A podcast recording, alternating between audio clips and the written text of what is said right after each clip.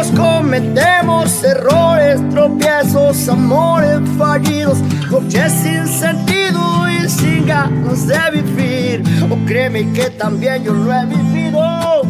Y no te des por vencido. Yo estoy contigo.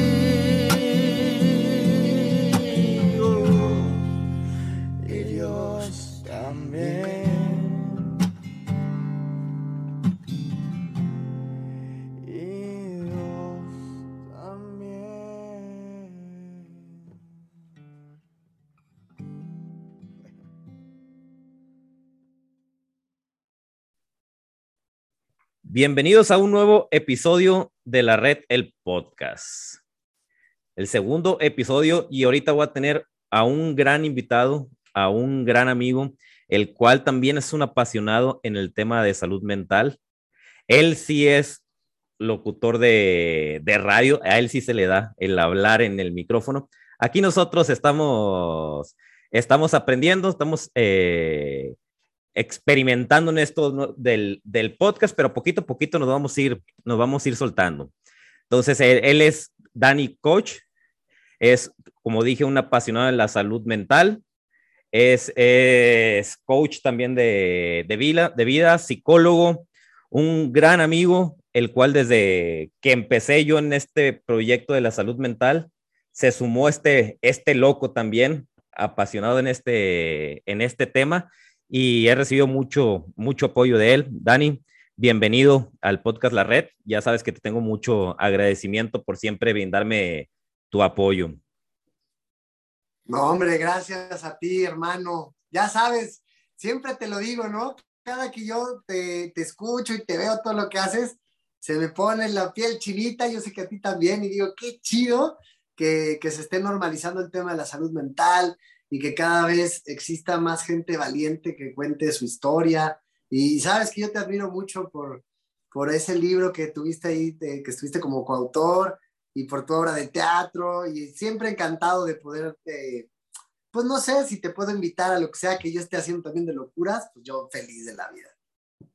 ¿No? Y, y, como dices, ¿no? Son temas que hay que hablarlo, que hay que normalizar el hablar de, de estos temas y hablarlo desde un, un, punto de vista más, más relajado, ¿no? No, no tan eh, con, con, conceptos así muy que la gente no, no entiende. El chiste es que este mensaje que, que, estemos dando le llegue a la mayor cantidad de gente. Así que la gente que nos está escuchando, nos está viendo a través de, de YouTube, ayúdenos a, compartir. A lo mejor alguien está pasando por situaciones difíciles y la plática que vamos a tener ahora con el buen Dani es, es una plática que le puede servir mucho o le, puede abrir un, panorama, ¿no? De, de, qué hacer cuando está pasando por un problema de salud mental, porque desgraciadamente, eh, como siempre me gusta decirle, decirlo, el, así como se enferma el cuerpo, se enferma la mente. Y cuando se enferma el cuerpo, sí hacemos caso y vamos con, con los especialistas, pero cuando se enferma la mente, a veces no sabemos qué hacer, ¿no, mi Dani?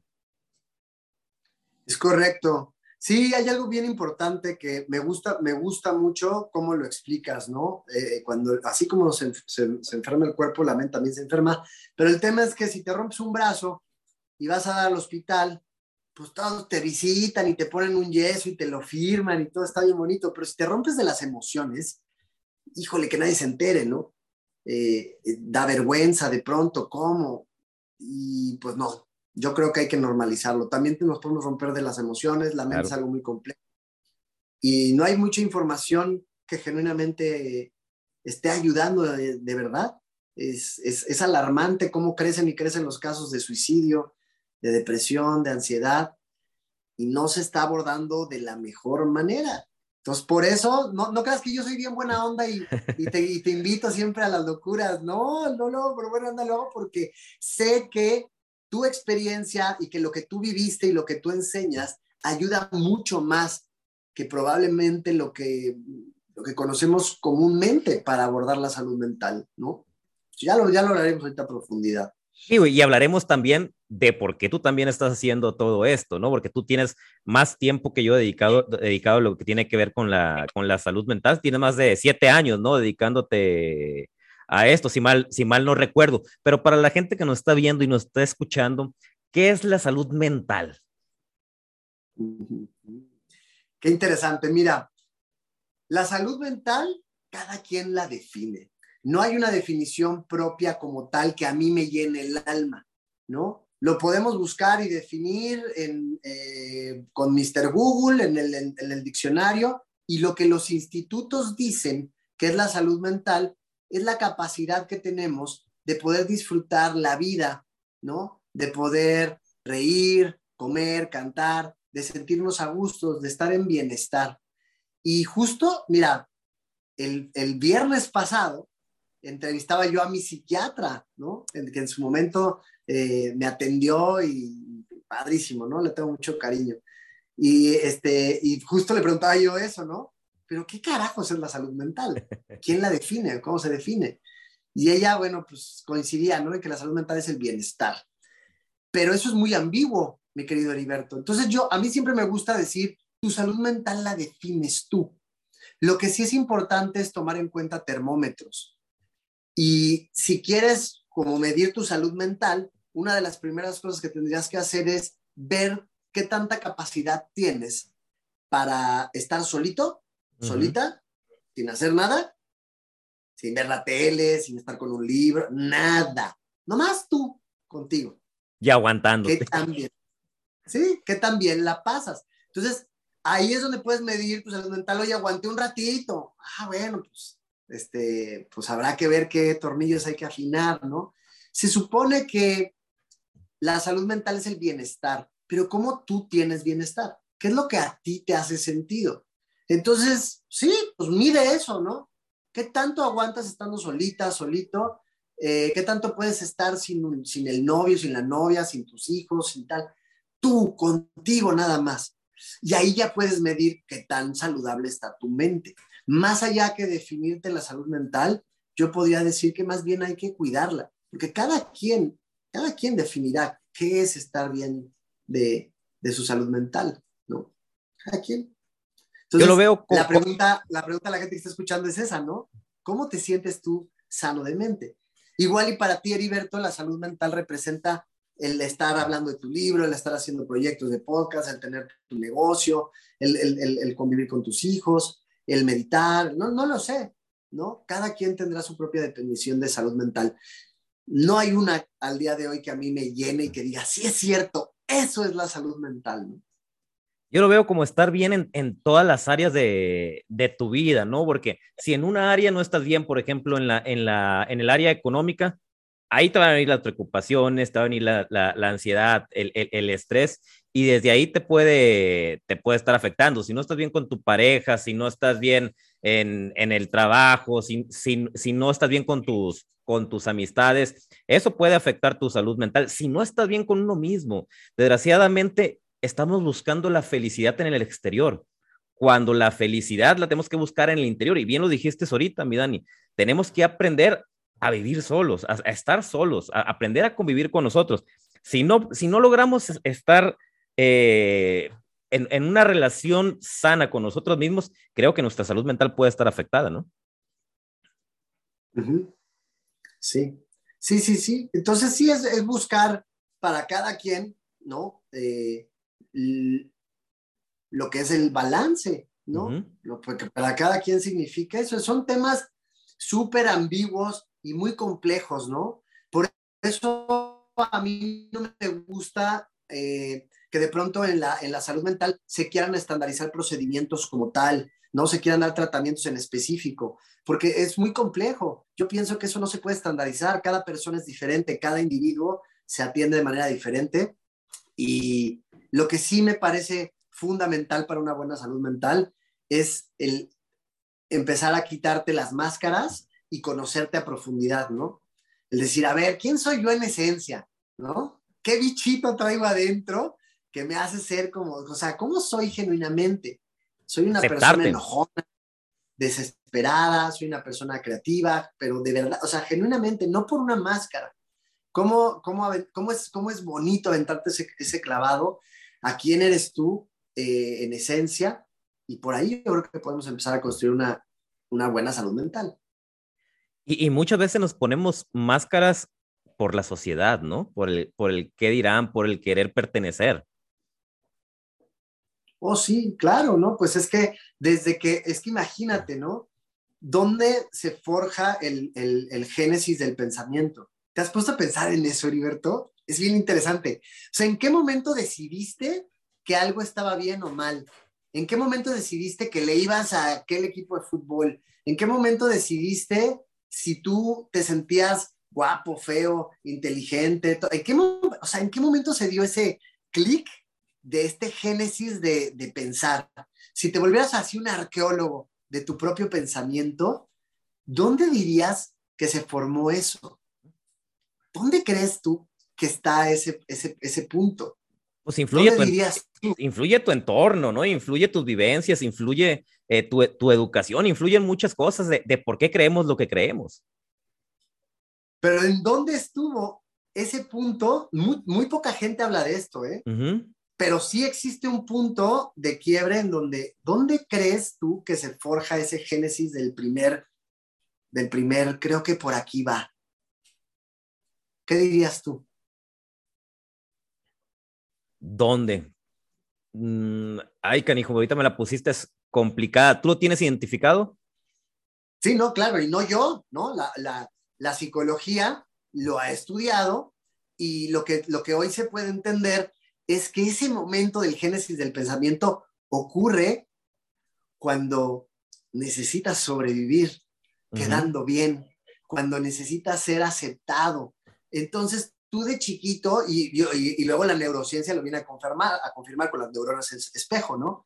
Es ese momento en el que tú necesitas pertenecer al, como parte del grupo. Entonces dices, ah, sí, ay, a mí también me gusta el mango, porque tu primito dijo que le gustaba el mango. ay, es mi fruta favorita, la mía también. Y ya, ahora todos los chamacos quieren eso.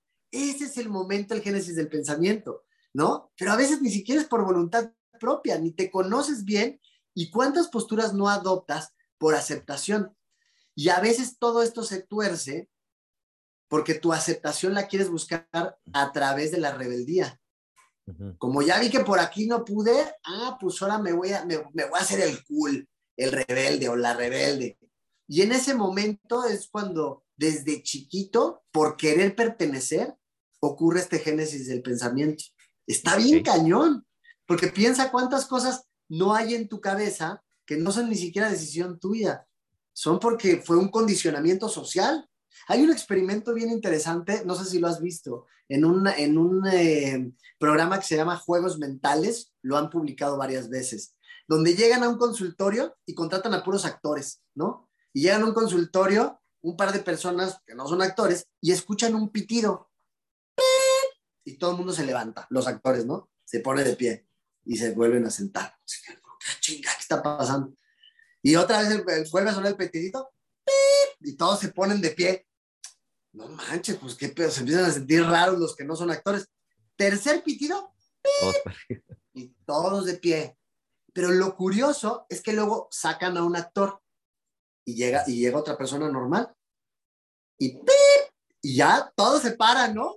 Ay, cabrón. Y este nuevo que llega, pues eventualmente también se para. Y así lo hacen hasta que sacan a todos los actores y toda la gente que está ahí ya no son actores, es pura gente condicionada. Claro. Por seguir lo demás de todo mundo.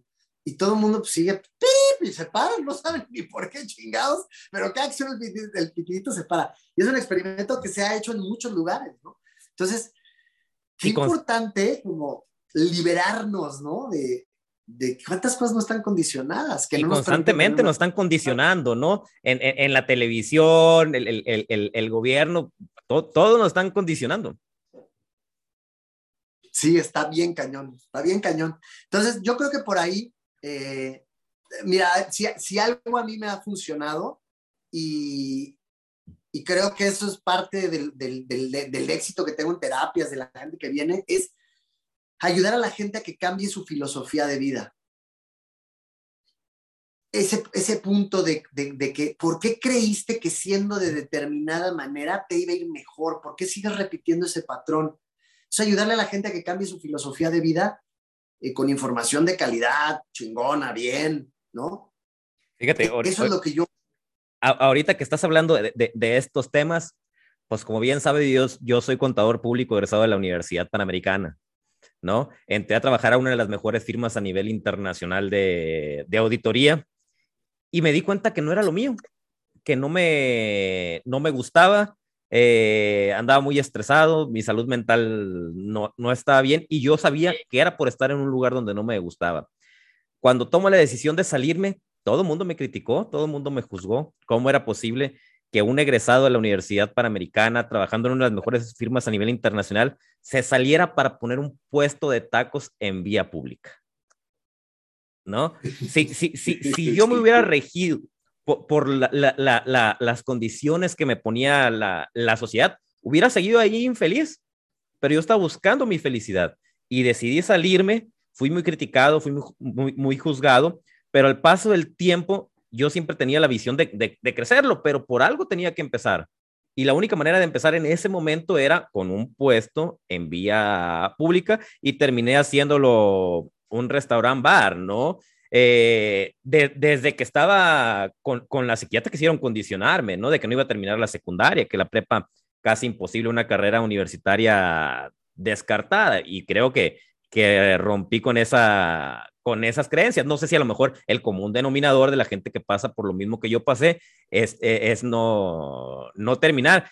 Y así te puedo nombrar muchas cosas que me he regido por qué es lo que yo quiero y qué es lo que me hace feliz.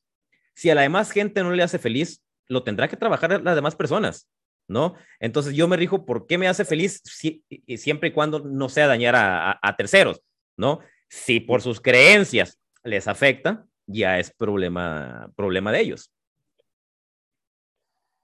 Claro. Sí, es bien complejo, ¿no? Porque ¿dónde, se ¿dónde está esa línea delgadita de, pues yo hago lo que a mí me hace feliz, ¿no? Yo hago lo que a mí me nutre, lo que me tiene mi mente sana. Y si te gusta bien y si no, también. Y de pronto eso es, híjole, como, bueno, pues este, de, de dónde nace esta idea de que tú puedes hacer lo que tú quieras? ¿no? Pues, oye, espérate, ¿no? Tienes una familia, hay toda una sociedad que tiene ciertos patrones, ciertas reglas. Entonces, ay, pero ¿cómo le hago, no? Y bien lo dices tú, oye, bueno, pues, pues, no voy a lastimar a nadie. Si solo son sus creencias las que se ven lastimadas, pues que cambien sus pinches creencias. Pues yo, ¿qué, ¿por qué voy a andar, este, yo, eh, sacrificando mi felicidad? Y ahí es donde hay una discusión muy grande. Entonces, creo que sí hay que hacer una gran labor eh, en, en términos de educar, de ver cuáles son los lineamientos, los parámetros, cómo ayudar a la gente a que cambie su filosofía de manera de pensar, porque es horrible tener gente condicionada porque hay gente allá afuera que no le gusta tu manera de pensar, porque hay gente allá afuera que tal.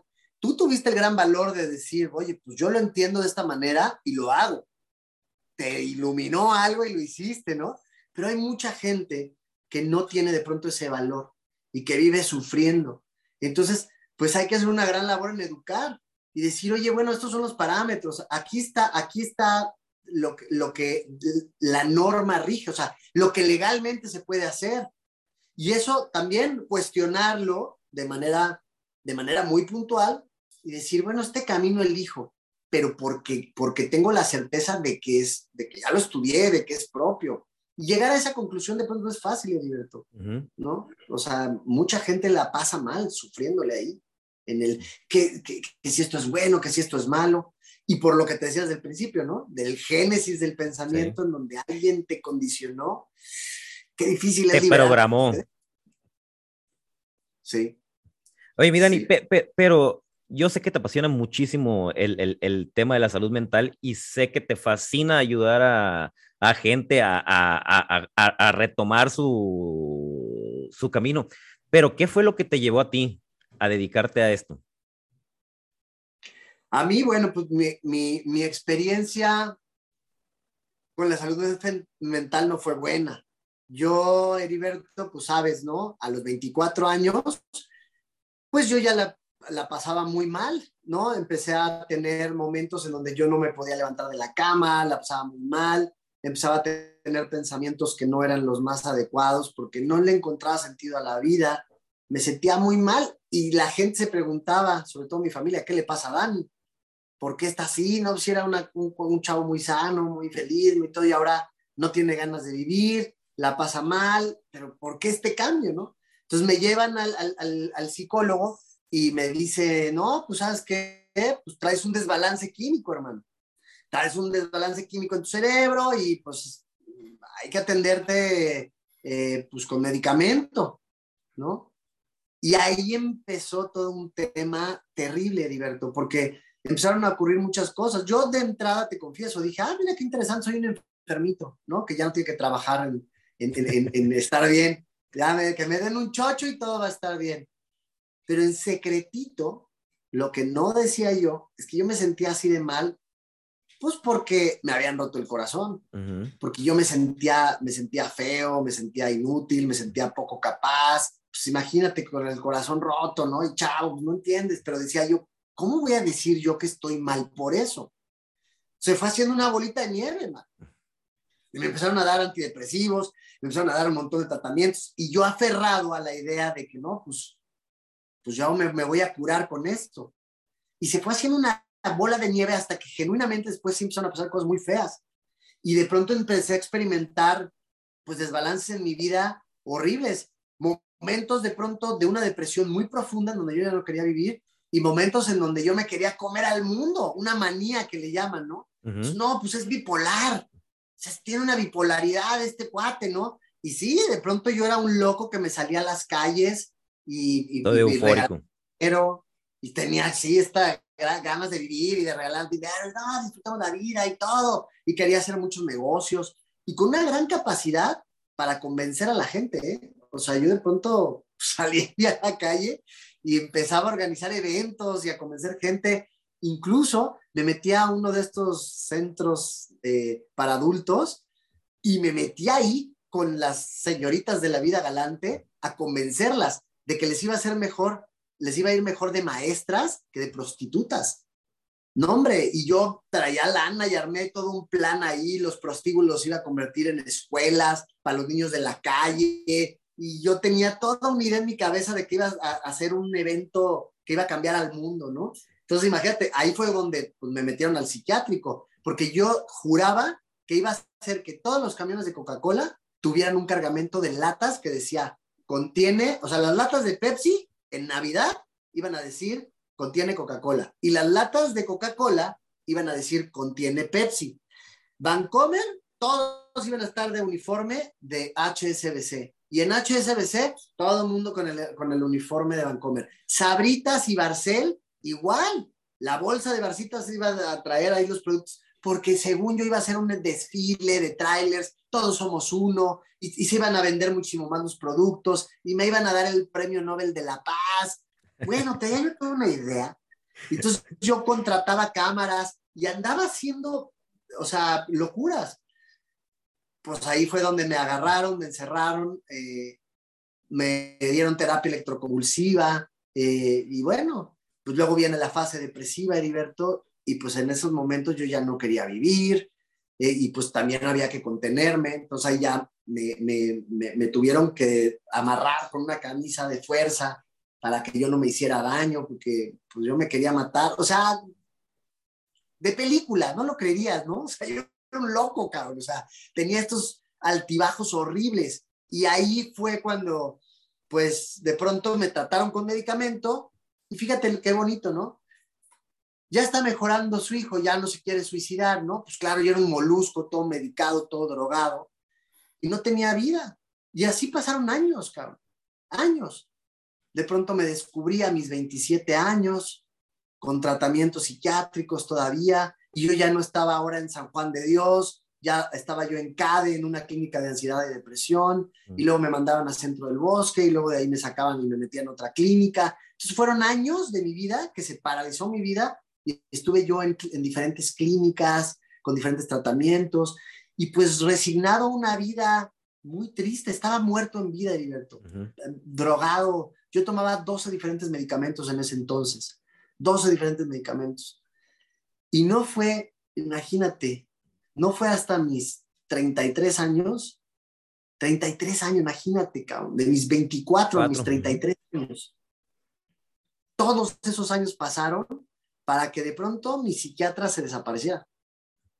Y ya, no manches, ¿no? ¿y ahora qué voy a hacer? Y mi psicólogo me dijo, oye, tu psiquiatra ya no va a regresar, ¿eh?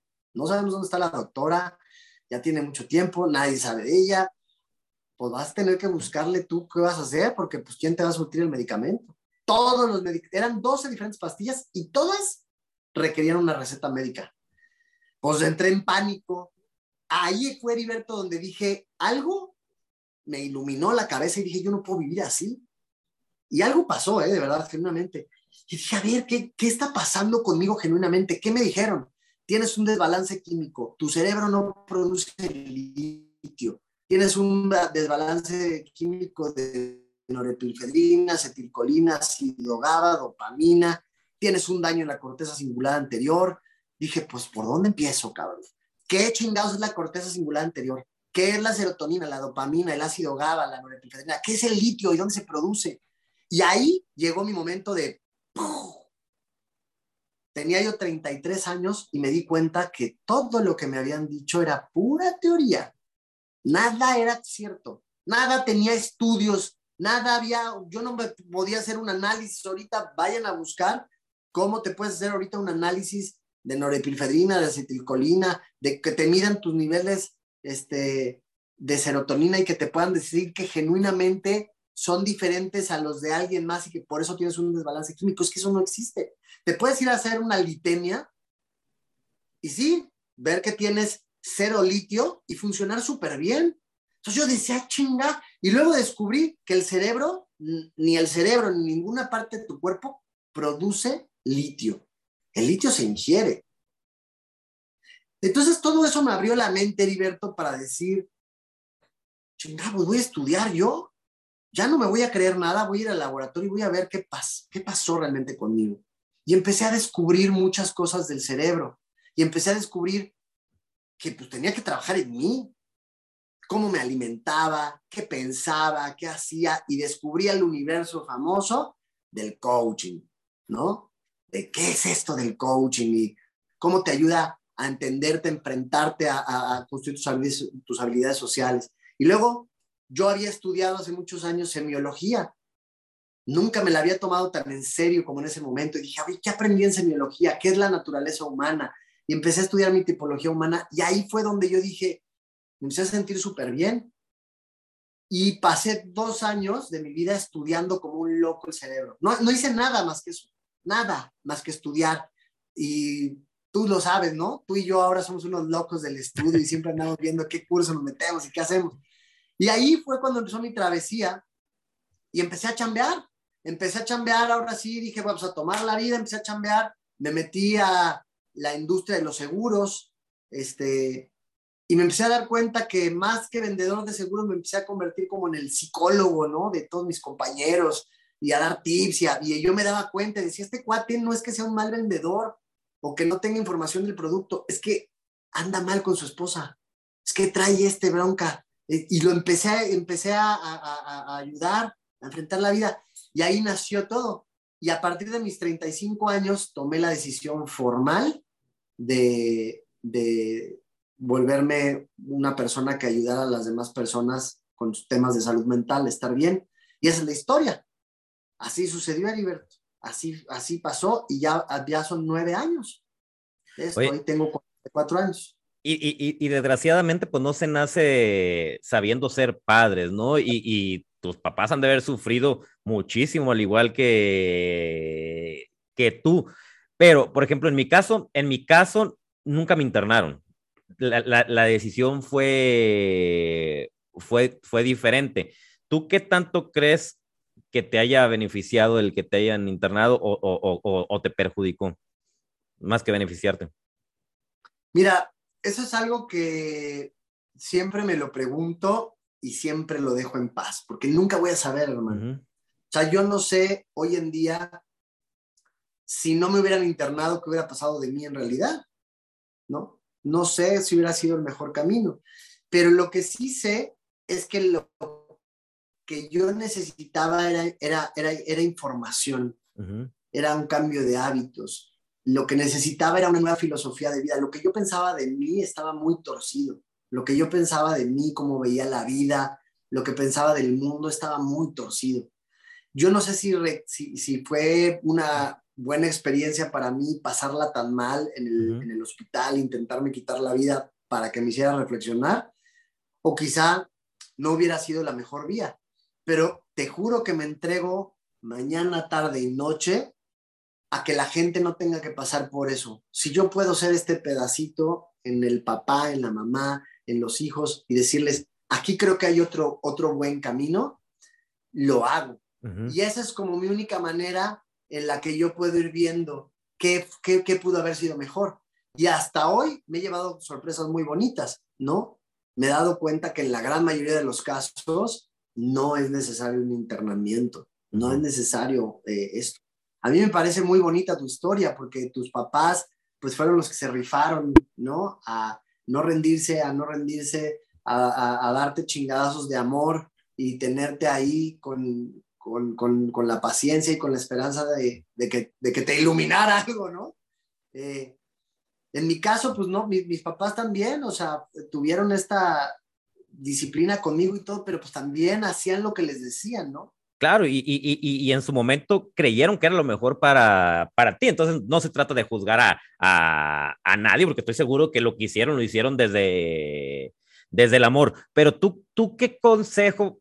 Eh, digo, como, como bien dijiste hace rato, no, no hay una fórmula, ¿no? Pero, ¿qué, qué le pudieras decir a, a los papás que fuera el primer paso que hicieran si tienen a un hijo con una depresión muy fuerte, con ideación suicida? ¿Qué, les aconsejarías? Yo lo primero que hago con los papás es, primero trátense ustedes. Tienen que estar preparados para saber cómo atender a su hijo. Primerito. O sea, primero tú como papá, ¿qué le tienes que decir a un hijo que se quiere quitar la vida? ¿No? Necesitas estar Oye, Dani, pero es que mi hijo es el del problema, no yo. ¿No? claro, clásica, ¿va?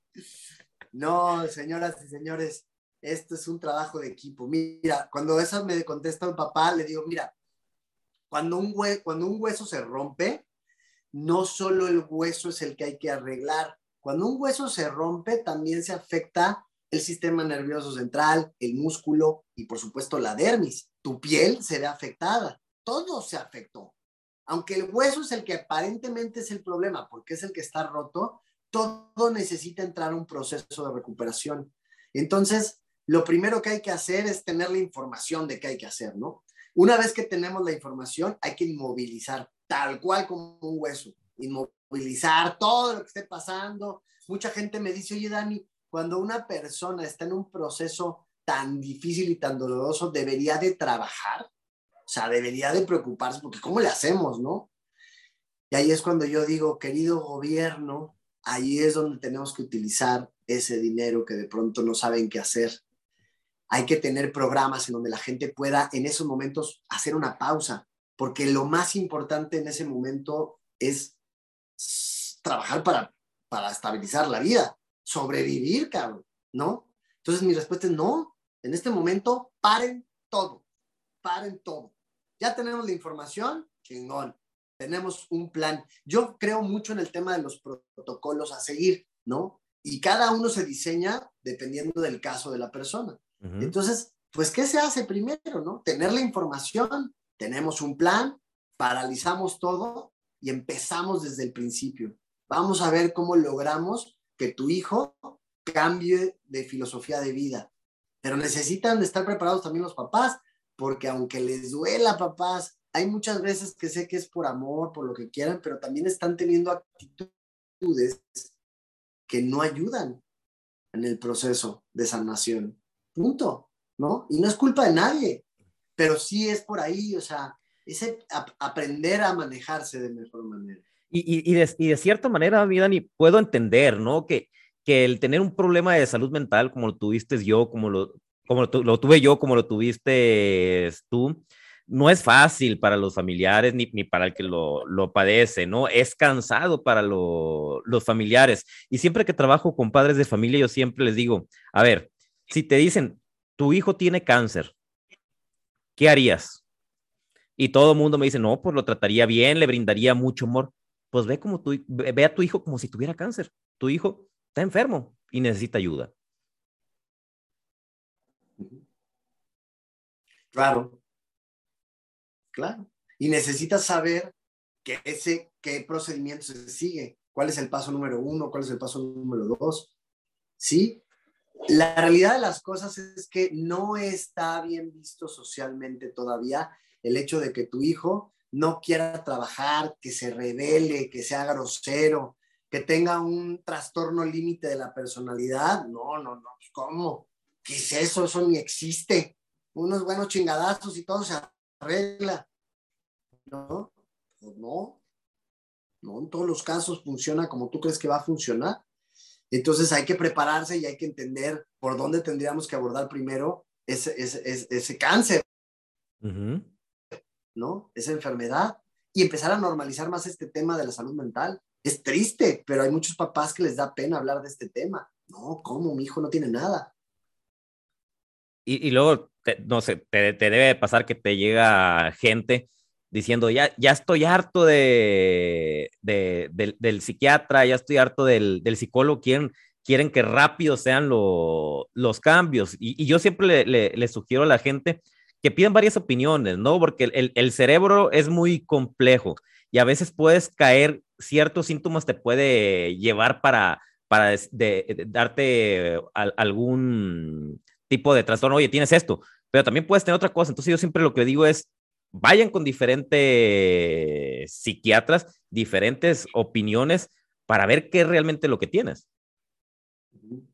Uy, sí, claro. Está cañón, mira, a nosotros nadie nos dio un diagnóstico igual, ¿eh? Uh -huh. O sea, a mí me dijeron, tú eres, en, en un principio era maníaco depresivo, eh, luego mutó a bipolar, pero eso pasó por, no, no, no, señora, su hijo lo que tiene es un trastorno obsesivo compulsivo y eso le está detonando todo. No, no, no, señora, su hijo lo que tiene es una depresión clínica, es clarísimo, ¿no? Y luego otro llegaba por otro lado, no, no, no, no, no, su hijo lo que tiene es esquizofrenia y esto le está provocando todo lo que, todos los síntomas que están. No, no, no, su hijo es esquizoafectivo, señora, que es una mezcla entre la bipolaridad y la esquizofrenia y la chingada. Entonces, puta, todo, o sea, de tutti frutti, man. Y la realidad de las cosas es que Ay, Dios mío, ¿qué te puedo decir? Yo sí creo muchísimo en que tiene que ser una persona con la que conectes, alguien que genuinamente te quiera ayudar. Y a veces no necesariamente es la eminencia, ¿no? El profesional. Eh, no hace mucho, Heriberto, eh, fui a una conferencia de las nuevas tendencias para el tratamiento de la salud mental en específico la depresión. Uh -huh. Y la dio la conferencia una eminencia, ¿no? Uno de estos doctores, eh, bueno, con todas las credenciales y los estudios y demás. Enrique Rojas se llama el señor. Y dio una conferencia de tres horas en donde explicaba toda la historia, ¿no? De la, de la depresión, desde el ángulo que el señor, la, desde donde la investigó, ¿no? Uh -huh. Toda la historia de la depresión, de la salud mental, y dio así una cátedra muy formal y todo. Y al final habló de los tratamientos que hay, ¿no? Tratar a los niños con eh, metilfenidato, que es brutal, o sea, eso ya la Asociación Española de Pediatría dijo que está súper mal, el señor no dijo nada nuevo, ¿eh? Nada nuevo, Heriberto. Tratamientos arcaicos, una postura de, soberbia, de yo todo lo sé. El señor presentó su libro que se llama Todo lo que tienes que saber de la vida. Así, imagínate que tiene que pasar por la cabeza de alguien para escribir un libro que se llame Todo lo que tienes que saber de la vida. O sea, ya, ¿no? Lees este libro y ya. Y la verdad es que yo me quedé impresionado, ¿no? De cómo dio los términos absolutos, habló y todo, y, la, y empezaron las preguntas y la gente tomaba el micrófono y a partir de ahí la gente solo hacía reverencias y le decía, no, doctor, muchísimas gracias por su tiempo, qué barbaridad. Y todo el mundo, ¿no? Lo que hacía era, eh, perdón por la expresión, pero pues, lamerle las pelotas al señor, o sea, punto. Y me pasaron el micrófono a mí y pues no, pues valió, ¿no? O sea, sí lo cuestioné Y le dije, perdón, discúlpeme, pero no escuché nada nuevo. O sea, nuevas tendencias, ¿en qué sentido? O sea, no hay nada nuevo, porque no escuché nada nuevo. Y respaldado, ¿no? O sea, todo le dije, aquí está esta institución, esto tiene años y aquí dice que hace mucho daño y que genuinamente no funciona, porque así nos tienen en el mundo de la salud mental, dándonos tratamiento y tratamiento y tratamiento y medicamentos que no curan, ¿no? Te tienen ahí como pues, medio apendejado, pero no curan. Y le dije, y aparte, ¿qué opina usted de la importancia de conocer primero a profundidad la naturaleza de la persona antes de estar medicando, antes de estar tratando a una persona como si fuera, como si todos fuéramos iguales, ¿no? Ah, sello de bipolar, sello de trastorno límite de la personalidad, eh, DSM5, le toca esta, esta pastilla. Y me dijo, no, así, pero muy, no, eso, eso no es necesario. Previo a eso, me aventó toda la historia, ¿no? No, y me dio la vuelta y me dijo, ¿quién sabe qué tanta cosa me enrolló? Para al final decirme, espero que con esto responda su pregunta. Y me quitaron el micrófono. Y yo grité así sin micrófono, ¿no? No, doctor, no, no contesta mi pregunta. Discúlpeme, pero no contesta mi pregunta. O sea, ¿hasta cuándo vamos a seguir abordando la salud mental desde esa perspectiva? ¿Hasta cuándo? Pues nada, entonces ahí le dije, ¿qué opina puntualmente de esto? No, opino que no es importante. Y, me, y, ya, y le dije, ok, perfecto, ¿no? Al final del día, eh, resultó que la persona que trajo al doctor a dar la conferencia era una conocida mía, ¿no? Y me saludó, Dani, ¿cómo estás? Le digo, pues muy decepcionado, no escuché nada nuevo. no, ¿cómo? Y le habló al doctor. Le dijo, le dijo, doctor, mire, es que él sintió que pues, no hubo nada nuevo. Y, ay, el doctor, se, mira, ya se sintió comprometido, se me acercó Heriberto, se agarró así, nada más la nariz, le dijo, ah, mira, todo lo que tú dices es verdad, es muy interesante, pero es que es muy complicado. Solo hizo eso. Y le dije, perdón, doctor, pero es que, cosa, ¿cómo que es muy complicado? O sea, genuinamente, no, mira, me tomó del brazo no, mira, me agarró del brazo, vamos, ven. Y me llevó a la mesita donde había una fila de gente para que le firmaran su libro. No, mira, me llevó ahí, se sentó y se puso a firmar libros. Y me dejó ahí parado. Y yo nada más lo, lo, lo, lo, volteé a ver, lo miré y le dije, ya me di cuenta que usted nada más es de escenario, doctor pero no tiene ni la mínima intención de ayudar a la gente con permiso. Y sí, mucha gente se quedó así como, ¿qué onda, no? Pero, híjole, Heriberto, da muchísimo coraje, muchísimo coraje ver este discurso una y otra y otra vez. Y viendo a la gente que, que necesita tanta ayuda, necesita esta empatía, necesita que le digas, estoy contigo, mira, yo le hice por acá, tal. Es que justo lo que tú haces, por eso tú decías al principio del programa, es que Dani siempre me ha apoyado y todo, pues ¿cómo no te voy a apoyar? Si tienes un genuino interés de ayudar a la gente. Y a mi manera muy particular de verlo, habrá que ver de verdad genuinamente las estadísticas y los datos duros. Pero yo invito, invito de verdad a que la gente que tenga la posibilidad de observar ¿Cuánta gente sale del psiquiatra, del, especialista en salud mental y se recupera bien? ¿Y cuánta gente que va con una persona como Heriberto, que tiene intención de ayudar y que te va a tratar y todo, sale bien ya, sin querer, sí, o sea, con una vida recuperada? De verdad, ¿eh?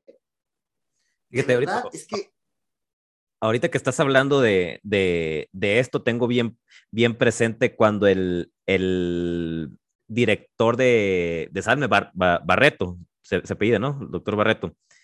Me dice, porque un día dije, ¿sabes qué? Eh, tengo la, idea de hacer una jornada de salud mental y la obra de teatro y, que lo, lo que se recaude, donárselo a Salme. Y me dice, no, te, te apoyamos en lo que quieras, pero lo que salga, que sea para que sigas haciendo lo que estás haciendo. Me dice, de lo que tú estás haciendo, no mucha gente lo hace y tú tienes algo que no tienen muchos de los especialistas. Tú tienes empatía, a ti tocó vivirlo, tú tienes lo práctico y nosotros tenemos lo, lo teórico y me llamó mucho la atención que el director de Salme me lo, me lo dijera. Mira, no hace mucho estuve con él en, en una expo. Pues tú eh, te enteraste también de esta expo de salud. Fue una expo de salud preventiva y, este, y estuvo Salme. Y este, eh, no, no recuerdo su nombre, pero... Alejandro Barreto, ¿no? Creo que sí es Alejandro. Soy malo para los eh, nombres, pero creo que sí. Estuvo ahí dando una conferencia y todo, y también tuve la oportunidad de platicar con él y decirle, oye, mira, tengo, tengo un programa de radio salud mental, estaría increíble que pudieras venir y que nos hablaras de qué está ocurriendo con el tema de la salud mental, ¿no? Y me dijo, híjole, pues sí, la verdad es que sí, porque se necesita mucho hablar de este tema. No sabemos en muchas ocasiones lo que estamos haciendo. Es que, Heriberto, cuando vemos ya los datos duros, no está bajando el nivel de ansiedad y depresión en la gente y están aumentando los suicidios. O sea, algo, algo se está haciendo mal. Francisco Javier Ramírez Barreto. Ese merengue. Ese merengue, sí, por aquí debo tener su número. Y este, y al final del día, pues sí, hay conciencia de eso, pero mucha gente estudió y, tiene la teoría, pero la vivencia, y pues desgraciadamente pues si tú no tienes un título, si tú no eres psiquiatra, pues no te voy a pelar de la misma manera. Y, y es muy difícil, ¿no? Es muy complejo. Entonces acabamos pues teniendo a la gente de rebote que ya pasó por el psiquiátrico, que ya pasó por el psicólogo, que ya pasó por el especialista y que nadie le funcionó. Y cuando llega a ti, pues ching, ¿no? Fíjate que, que, yo he tenido la, la, suerte de que psicólogos y psiquiatras me han, me han recomendado y, trabajo en, en, en, en, conjunto, ¿no? Con, con ellos. Y, y, algo, algo muy curioso fue cuando, cuando, empecé, cuando empecé con lo de mi libro que, que hice pública mi vida, me empezó a, a, a, buscar mucha gente pidiéndome ayuda, ¿no? Y yo le decía, bueno, es que yo no soy psicólogo, yo no soy psiquiatra yo te puedo hablar y ayudar desde, desde cómo yo lo, viví, más no quiere decir que a lo mejor sea lo, lo correcto. Y el 90, 95%, si no es que más de las respuestas que me, que me daban cuando yo decía eso era, ya estamos hasta la madre de especialistas que no nos entienden. Y ahí fue cuando dije, ¿sabes qué? Sí puedo ayudar. Y de ahí surgen las jornadas de salud mental, donde dije, oye, si ya estoy generando esta empatía, también creo importante que, que, que, que los especialistas se, se, sumen y de ahí nacen las jornadas de, de salud mental. Fantástico. Es que justo es así. Justo es así.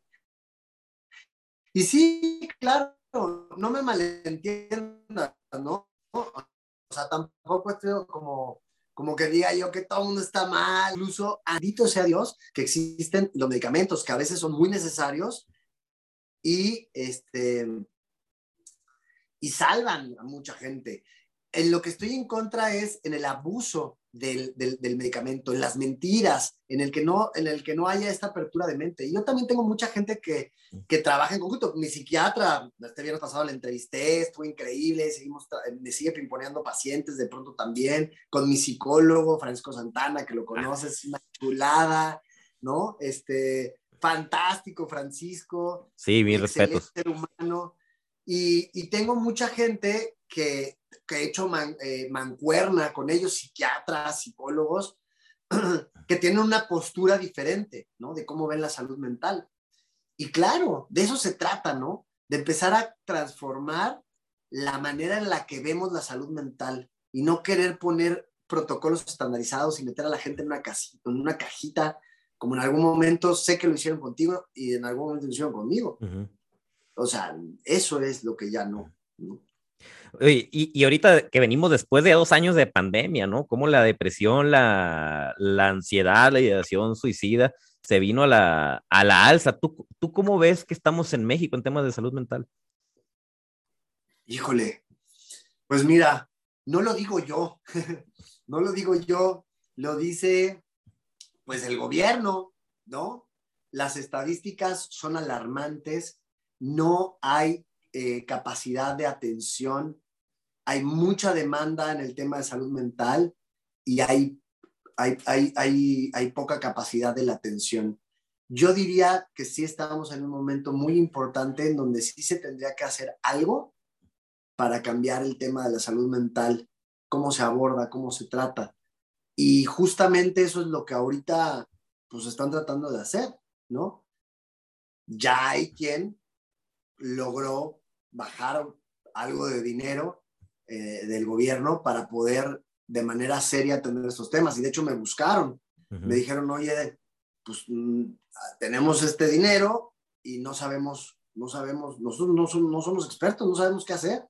Y la gente nos, nos ¿quién es un experto en salud mental? Y nos direccionaron contigo. ¿Qué hacemos? Y pues ahí ando, hermano, chambeando, ¿no? Cómo hace, implementar programas, tal, y tú ni sabes, pero tú estás ahí en la lista, ¿no? O sea, el del equipo de gente, tú ahí estás, eres uno de ellos. ¿no? Y, es que genuinamente es que es así, ¿no?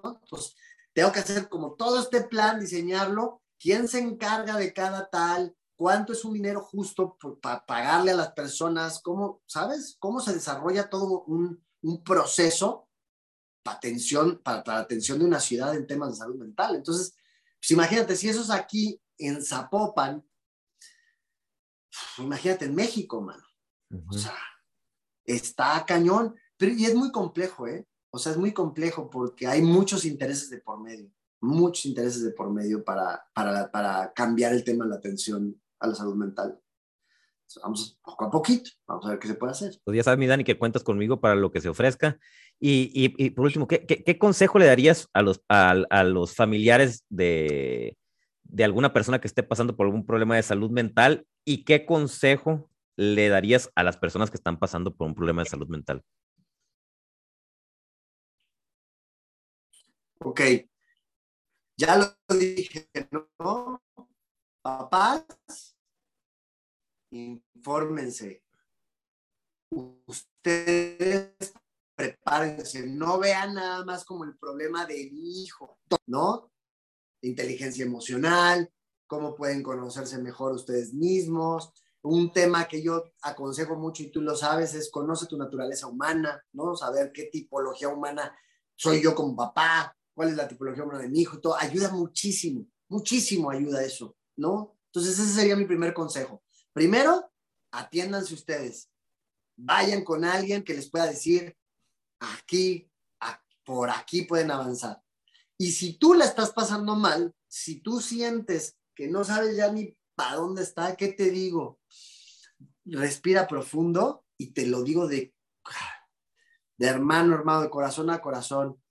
No necesitas tener esperanza. La esperanza no es un requerimiento. Yo no tenía esperanza, pero ni tantita de que me iba a poner bien. Lo único que necesitas es abrir tu mente a que alguien te apoye, a que alguien te ayude. Eso es lo que yo te aconsejo. O sea, acércate a alguien que te pueda escuchar genuinamente y si no te hace clic, ¿no? Pues busca a alguien más. Eso es lo más importante. No tiene que ser la gran eminencia. No vayas con eso. Tú ve con gente y ah, llegué con Heriberto, no me funcionó. Fui con el Dani, no me funcionó. Llegué con Francisco, ah, ese me cayó bien. Y, abre tu mente, ¿no? O fui con Dani, no, fui con Francisco, pero llegué con Heriberto, ah, ese me gustó. Órale. Y comprométete a esto.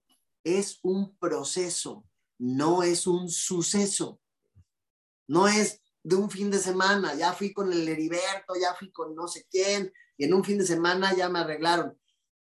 No, no es un suceso, es un proceso. Y pues apégate al proceso, punto. Eso diría yo.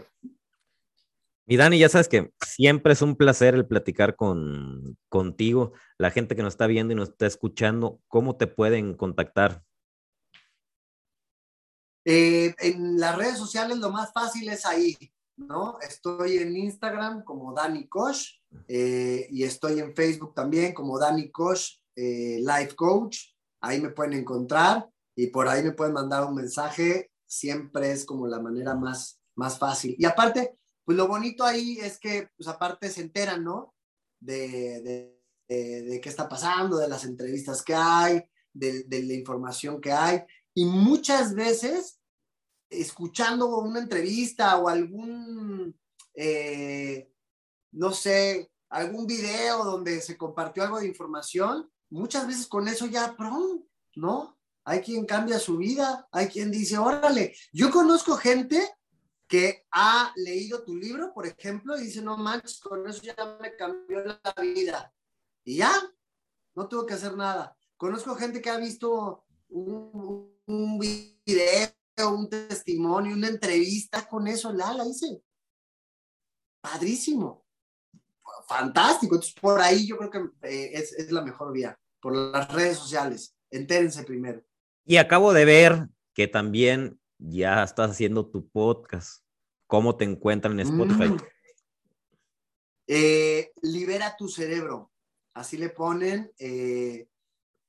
Ay, Dios, espérame, ya me agarraste en jaque. ¿Cómo está nuevo? No sé ni cómo está. Pero ahorita te digo, en Spotify está nada más el episodio uno, y ahorita te digo, mira, libera tu cerebro con Dani Kosh, como el programa de radio, a ver si ahí se alcanza a ver. Episodio uno, hablemos de cómo enfrentar la vida. Este, no, no se ve muy bien ahí, pero pues, libera tu cerebro con Dani Kosh, ahí lo pueden encontrar. creo que ahí se ve. Sí, Ah, no se ve bueno. felicidades, mi Dani, por este nuevo proyecto que estás emprendiendo. Sé que va a ser de mucha utilidad para mucha gente que está pasando por situaciones difíciles. Ya sabes que admiro lo que, lo que haces en este camino que estás de poner tu granito de arena para ayudar a la gente que tanto como tú lo viste y como yo lo viví, eh, poner, pues estás poniendo tu, tu granito de arena para, para concientizar sobre la importancia de, de, estos temas, ¿no? Que, que pues, se tienen que, que, hablar y hablar de manera natural porque es, pues, es la pandemia del, del siglo XXI, las enfermedades mentales. Cuestiónense algo, ¿qué es más importante que tu salud mental? ¿Qué chingados es más importante que tu salud mental? O sea, ¿qué estás haciendo, no? ¿Por qué no lo normalizas? ¿Por qué no hablas de eso? ¿Por qué es un tabú? Yo creo que ahí, Heriberto, es donde le vamos a dar este, candela. Y, de verdad, este, ¿qué te puedo decir? hay, hay, mucho que hacer. Mucho. Y, sé que ya estaremos teniendo esta plática, ¿no? Muy pronto otra vez, pero ahora al revés, pues ya tenemos podcast y podcast, pues hay que, hay que, hay que hacer esta invitación. Así que la gente que nos está escuchando, mándenos qué temas quieren, quieren escuchar y, se me está botando la canica, Dani, a ver si nos ponemos de acuerdo y un día hacer eh, a, la semana o cada dos semanas un en vivo a través de Instagram tú y yo, por si alguien tiene dudas, preguntas, pues estar allí, que se unan los dos podcasts en, en una transmisión en, en vivo por, por redes sociales. Por si alguien tiene alguna duda, pues echarle la, la mano, ¿no? ¿Qué te parece? Fantástico, me encanta, me encanta, me encanta, porque dicen, mira, yo cada que te veo, me, me, inspira a que digo, ¿y dónde está tu libro, Daniel? ¿Dónde está tu, tu, tu tema que quieres hacer también? yo te admiro mucho esa parte que, que, tienes tu libro, que estás haciendo jornadas, que tal. Yo a veces me quedo atorado, ¿no? En el, en el tema de las consultas. Mira nomás. Y chivato, siempre, siempre me pone chinito, güey. Siempre me pone Ay, chinito. Tu tatuaje. No, no, para la gente que nos está escuchando, este hombre siempre me pone chinito y siempre hace que casi se me salgan las, las, las lágrimas. Y sabes que la, la admiración es, es, es mutua, mi Dani. Es que está bien chido, de verdad. Eh, eh, es, algo, es algo que de verdad genuinamente admiro mucho y, y me gusta mucho porque me, me, otra vez me inyectas, ¿no? Como esta de que digo, ay, ya, ya me estoy saboreando el día de mañana que los dos nos juntemos, ¿no? Y estemos presentando libros y, luego que otro se sume y que se inspire y otro libro de salud mental y otro libro de gente que cuenta su historia. Mira, con esto ya me voy a callar porque ya, ya, ya, ya, ya, son, ya no son horas, pero me movió muchísimo el corazón el día que un papá me dijo, ¿cómo te atreves a andar ahí, este, invitando a, la gente a que cuente este tal, la ropa sucia se lava en casa, me dijo. Y yo, híjole, sentí tan feo, dije, Señor, perdón con todo respeto, pero su hijo no es ropa sucia. Y que su hijo venga aquí a contar su historia de superación y lo que, lo que ha hecho, de verdad puede ayudar a mucha gente. Y, no, pues no, esta persona estaba muy enojada porque cómo se había atrevido su hijo a ir al radio a, a, ventilar todo lo por lo que pasó y por todo, nombre, ¿no? Entonces yo le decía al final, señor, su hijo, pero su hijo está bien, o sea, su, su hijo está bien. No, no, no, sí, mi hijo está perfecto. Pero, o sea, le valía madre el hijo, lo que le importaba era su reputación. ¿Cómo? ¿No? Se enteraron que alguien de la familia qué tristeza, ¿no? De verdad me rompe el corazón que todavía existe esta mentalidad. Pero bueno, esperemos que, que esto cada vez ayude a que la gente abra su corazón y que se anime a decir, ¿por qué no decir, yo también la estoy pasando mal, yo necesito ayuda? Y a ver qué pasa. Pues Dani, de nuevo, muchas gracias por, por estar en el segundo episodio de, del podcast. Espero tenerte seguido y ustedes estén al pendiente de los próximos episodios. Mándenos sus temas, comentarios, sugerencias y estamos para servirles. Les mando un fuerte abrazo y nos vemos pronto.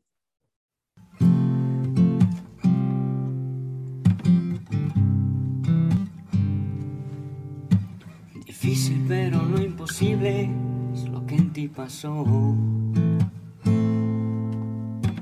Esa parte desconocida y un hombre tan nuevo parece brillar como brillar el sol. Fue gracias a Dios. Lo malo que hayas hecho en tu vida se desvaneció.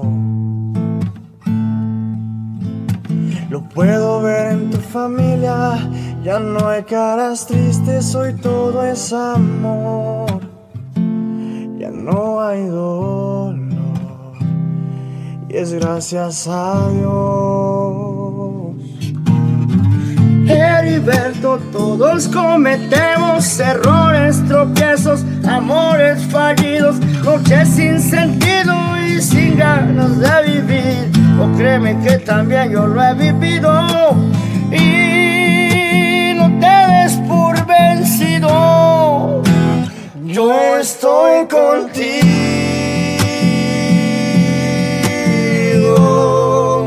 y Dios también.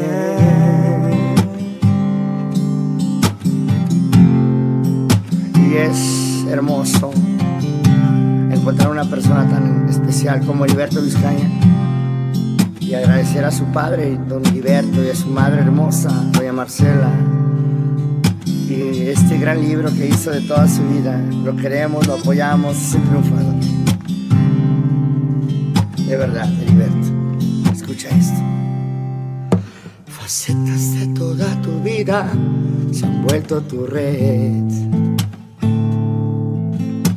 Transformaste lo que dolía Hoy solo alegría se refleja en ti y tu red se extendió y tu mundo cambió. Heriberto, todos cometemos errores, tropiezos, amores fallidos, noches sin sentido y sin ganas de vivir. O oh, créeme que también yo lo he vivido te por vencido, yo estoy contigo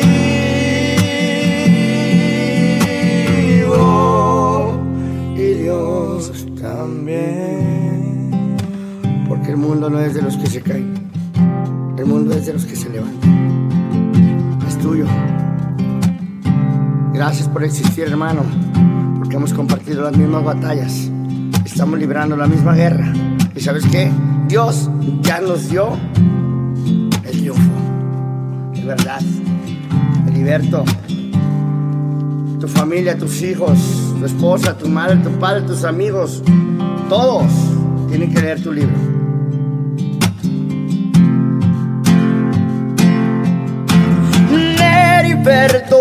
Todos cometemos errores, tropiezos, amores fallidos, coches sin sentido y sin ganas de vivir. O créeme que también yo lo he vivido.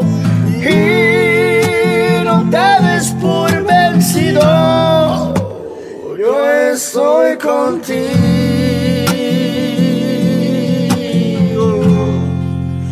Y Dios también.